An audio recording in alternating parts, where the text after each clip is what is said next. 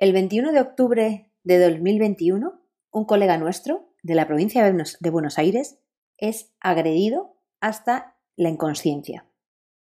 En estos momentos, este colega nuestro se encuentra con una insensibilidad parcial del lado izquierdo de la, cara, con el ojo izquierdo que ahora mismo todavía no saben si va a poder recuperar. Eh, sufrió una conmoción cerebral, una fractura de mandíbula y eh, fue ingresado en su momento en un estado muy grave. Esto no se puede permitir. Esto no se puede permitir. Bienvenidos al podcast Business Veterinario. Para triunfar con tu clínica veterinaria, vivir de ella, debes formarte, aprender de esa parte que generalmente no nos gusta a los veterinarios, esa parte que es la gestión. En el podcast Business Veterinario te ayudamos a tener una clínica rentable y clientes fidelizados. Hablaremos de marketing, ventas, recursos humanos, marco personal, liderazgo, mentalidad y lo haremos de una forma práctica, sencilla y divertida que te ayudarán a poner en práctica los puntos necesarios para conseguirlo. Soy Ana Anglada, veterinaria y empresaria y te voy a acompañar a través de este podcast a que consigas tu éxito. ¿Me acompañas? El episodio de hoy iba a ser sobre otro tema. Pero al ver estas, estas tremendas imágenes, al ver este tremendo suceso, hemos decidido que este episodio va a ir dedicado a nuestro colega y, sobre todo, dedicado a cada uno de vosotros, veterinarios y veterinarias, que en algún momento habéis sufrido cualquier tipo de agresión, ya sea física o verbal, que también existe. Y como hay un movimiento eh, que viene del mundo anglosajón, que es Not One More Vet, ni un solo veterinario más, desde el podcast de Business Veterinario nos vamos a unir, obviamente, a este movimiento. Vamos a hablar hoy precisamente de cómo actuar frente a las agresiones. El episodio de hoy va a ser un poco más, más, más duro en mi, de mi forma habitual de hablar, porque este tipo de situaciones me parecen completamente mm, fuera de lugar. Esto no se puede permitir y eh, como no se puede permitir, tenemos que hacer de alguna forma hacernos escuchar y que, poco a poco vayamos consiguiendo en diferentes eh, países pues que, esto no, no vaya así. Las agresiones no solamente son agresiones físicas, como ha sido el caso de nuestro compañero, también puede haber agresiones verbales. E incluso ha habido casos en los que cualquiera, un tipo de agresión verbal de, de, una persona cualquiera, después de mucho tiempo y de muchos scratches, ha llegado incluso al suicidio de compañeros. Vuelvo a repetir que esto no se puede permitir. Vamos a ver qué es lo que podemos hacer nosotros desde el punto de vista de como personas individuales de cara a, que esto en, nuestro día a día no nos, no nos vaya a más. Lo primero de todo, quiero hablar sobre el, suicidio, que es un tema muy tabú en general en, nuestra sociedad, pero tenemos que ser conscientes que tenemos tres veces más los veterinarios la, pues, posibilidad de, realizar estos suicidios. Y lo que sí que animo desde aquí a cualquier compañero, a cualquier compañera, que si en algún momento, por favor, si te pasa esto por la cabeza, somos muchas personas con las que puedes hablar, muchas. E incluso, aunque personalmente no me conozcas o incluso aunque personalmente no conozcas a otros compañeros, cualquiera de nosotros somos capaces y vamos a tenderte la mano para si necesitas hablar, desahogarte, de, necesidad eh, de, de, explicar lo que te está poniendo. Obviamente llega un momento en el que debemos de contar con profesionales, como pueden ser psicólogos, que no pasa nada por ir al psicólogo, es una persona que te va a ayudar muchísimo en, el poder hablar con él. Yo voy al, psicólogo y no tengo ningún problema en reconocerlo, porque tenemos situaciones muy tensas en nuestro día a día, ya no solamente en la clínica, sino en nuestra, vida, en nuestra vida personal, y poder tener la capacidad de hablar con una persona que te entiende y que además puede ayudarte con esta situación, de verdad que, yo, te lo, yo te lo recomiendo. De todas maneras, que sepas que tanto yo como muchos veterinarios eh, y muchos amigos que seguramente tengas te tenderán la mano en el momento en el que tengas eh, algún problema. Si de verdad que necesitas hablar, yo estoy aquí, por supuesto. Si te da vergüenza conmigo, pero habla con alguien que, de verdad que, que, la gente te vamos, a, te vamos a escuchar, pero por favor, hazlo en el momento en el que tengas alguna, algún pensamiento de este, de este tipo. ¿vale? En cuanto a las agresiones, las agresiones físicas, eh, muchas veces no, te las encuentras de repente. Este compañero se la encontró de repente eh, por una, por, porque falleció un animal por un problema hematológico que tenía y, fueron los propios propietarios los que decidieron que había sido su culpa y fueron a por él. Em, en cuanto a, los temas de, agresión, yo eh, pues poco puedo, agresión física, poco puedo decir desde aquí. Obviamente que las condeno absolutamente todas, no creo que sea la forma de, arreglar nada en la vida, pero eh, yo te puedo decir que eh, alguna vez que, he tenido algún enfrentamiento así, em, parece, a lo mejor te parece una tontería, pero el haber hecho algo de, artes marciales y de defensa personal, eh, por lo menos te da un poco de decir, bueno, ¿cómo puedo salir de esto? No, obviamente con este compañero no creo que hubiera sido hubiera sido posible el, solucionarlo, pero, em, pero bueno, siempre podemos tener en cuenta que existen las artes marciales y la defensa personal para poder estar nosotros un poquito más, un poco más seguros. Y desde luego, siempre intentar hablar con policía eh, y a la mínima que se tenga alguna, algún problema, pues incluso salir a la calle a gritar o, cualquier, cualquier cosa así. Espero de verdad que esto, que esto nunca te ocurra y, y que cuanto más nosotros lo verbalicemos hacia afuera y cuanto más la gente sepa que está pasando estas cosas, que no pueden pasar,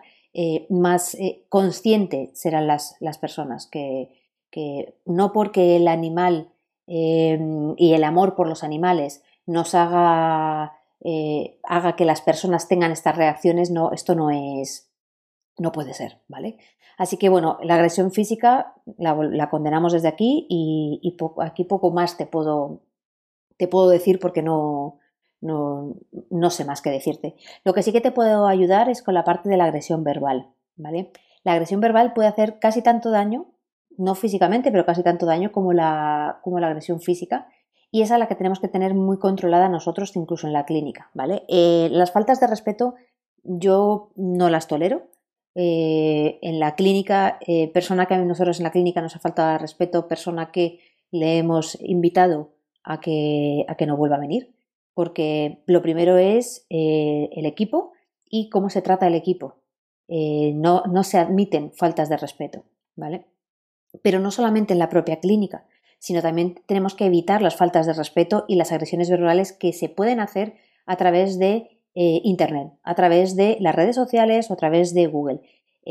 por desgracia, y de hecho a mí muchos, muchos compañeros y muchos alumnos me lo han dicho, que no quieren estar en redes sociales o no quieren aparecer en, Google precisamente por miedo a este tipo de, escarnios públicos que se hacen cuando a lo mejor hay algún, hay algún problema. ¿vale?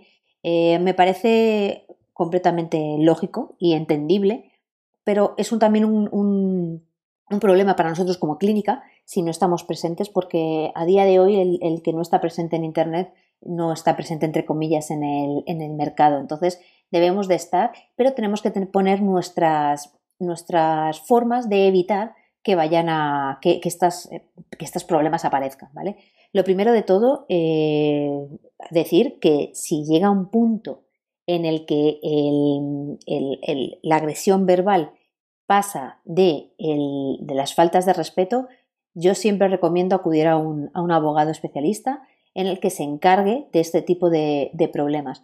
Porque precisamente, eh, por desgracia, como estas cosas están pasando, y están pasando no solamente en nuestra profesión, sino están pasando en otras, en otras profesiones también, están llegando a, pues, especializarse abogados en este tipo de situaciones. Entonces, cuando veamos que hay algo que se nos va de las manos, por favor, no intentemos seguir nosotros, sino que contratemos a un profesional que vaya a ser el que lo, el que lo maneje de una forma mucho más, eh, mucho más eh, seria como se ha puesto en ese, en ese punto, ¿vale?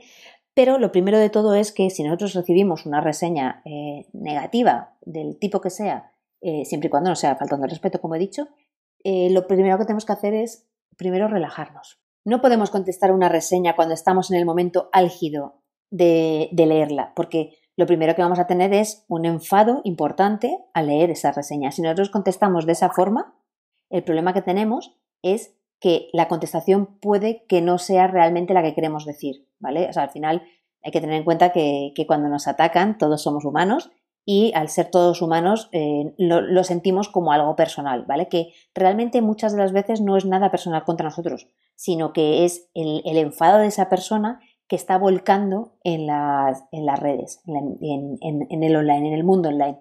Además, el estar detrás de un ordenador permite decir cosas que a lo mejor en condiciones normales no dirías. Como no tienes a nadie que te está eh, contestando ni te está pudiendo rebatir lo que tú estás diciendo en ese mismo momento y simplemente tú sueltas todos los sapos y culebras que se te ocurren por la boca, en ese momento que estás delante del ordenador o que esta persona que te está poniendo esta reseña está delante del ordenador, le importa más bien poco el hacer daño o no hacer daño. De hecho, incluso hay veces que quieren hacer daño, ¿vale? Pero no es nada personal contra ti, ¿vale? Eh, entonces, en el momento en el que nosotros recibimos este tipo de reseñas, tenemos que ser muy conscientes de esto. Lo primero de todo, parar, respirar e incluso dejar un poco de ahí en latente la, la reseña y ya cuando estemos un poco más calmados ya contestaremos. Porque si no, de verdad que si contestamos en caliente puede ser incluso peor e incluso podemos llegar a tener una crisis de reputación online que es básicamente cuando una reseña de este tipo o un problema de este tipo empieza a crecer y a hacerse bola y bola y bola y bola como si fuera una bola de, de, nieve. ¿vale? Entonces, lo primero de todo, paramos y pensamos, descansamos, incluso a veces que lo dejamos dormir, lo pensamos con la almohada y al día siguiente ya contestamos. ¿vale? A la hora de contestar, lo que tenemos que evitar es entrar en, en sentimentalismos. ¿Qué me refiero con sentimentalismos? Que tenemos que contestar, contestar de forma más, lo más aséptica posible para evitar entrar en un conflicto en el tú me dijiste, yo te dije, tú me dijiste, yo te dije, ¿vale? hay que intentar hacerlo de forma lo más aséptica posible, explicando cuáles son nuestros protocolos de trabajo, por qué se ha hecho lo que se, lo que se ha hecho, por qué ha podido pasar lo que ha podido pasar, ¿vale? Y eh, en estos momentos eh, nosotros estamos siendo completamente profesionales, porque al final nosotros como profesionales tenemos una autoridad a pesar de que en redes sociales a veces parezca que no la tenemos, ¿vale? Así que primero de todo no contestes en caliente y segundo de todo evita ser eh, utilizar partes de sentimentalismos para evitar precisamente que se vaya al, intercambio de opiniones de mm, eh, tú me has dicho, yo te he dicho, tú me has dicho, yo te he dicho. Una de las cosas que nosotros podemos hacer de cara a, que conozcan más nuestro trabajo, a que conozcan más lo que es la veterinaria, a que conozcan el por qué hacemos lo que hacemos y el por qué pueden pasar las cosas que pueden pasar, es educar a nuestros clientes, educar al, al, mundo en general, desde el punto de vista veterinario, educarles de por qué estamos haciendo las cosas, por qué nosotros no vamos por el dinero, por qué nos preocupan los animales, por qué cuando les decimos hay que vacunar de esto, es que hay que vacunarlos y luego de repente tú no has vacunado a un animal de parvovirus, por ejemplo, y tiene un parvovirus, no me eches a mí la culpa de que tenga un parvovirus. Entiende que la responsabilidad de vacunar o no vacunar no recae en mí. La responsabilidad de vacunar o no vacunar, si tú no quieres vacunar, no recae en mí como veterinario. Entonces, es importante que nosotros sepamos también poner esos límites y decir, ¿Quién tiene la responsabilidad en cada caso? ¿Quién tiene la responsabilidad de si nosotros recomendamos un tratamiento, recomendamos unas pruebas diagnósticas o recomendamos unas vacunaciones? Es por algo, no porque queramos sacar dinero, es por algo que queremos que, queremos que la calidad de vida de ese animal sea, sea la mejor posible, porque nosotros nuestro, lo que nosotros queremos realmente es que ese animal viva durante el mayor tiempo posible con la mayor calidad de vida posible. Y eso es lo que tanto nosotros como veterinarios, como el propietario, como, como propietario de esa mascota, es lo que quiere. Ahí es donde estamos, donde está nuestro nexo de unión en este, en este mundo. Entonces tenemos que explicarles que la responsabilidad no es nuestra en muchos de los casos. Y esto se, se hace educando, educando hacia el exterior, contando hacia el exterior el por qué recomendamos hacer unas cosas y por qué no recomendamos hacer otras cosas, el explicando a la gente el por qué nuestra profesión tiene que respetarse de forma que somos médicos, pero médicos de animales, no somos médicos de segunda. al final las personas son animales también, de dos patas y que piensan, aunque a veces parezca que no piensan, que simplemente actúan. Pero nosotros tenemos que educar el por qué hacemos cada una de las cosas de las que hacemos.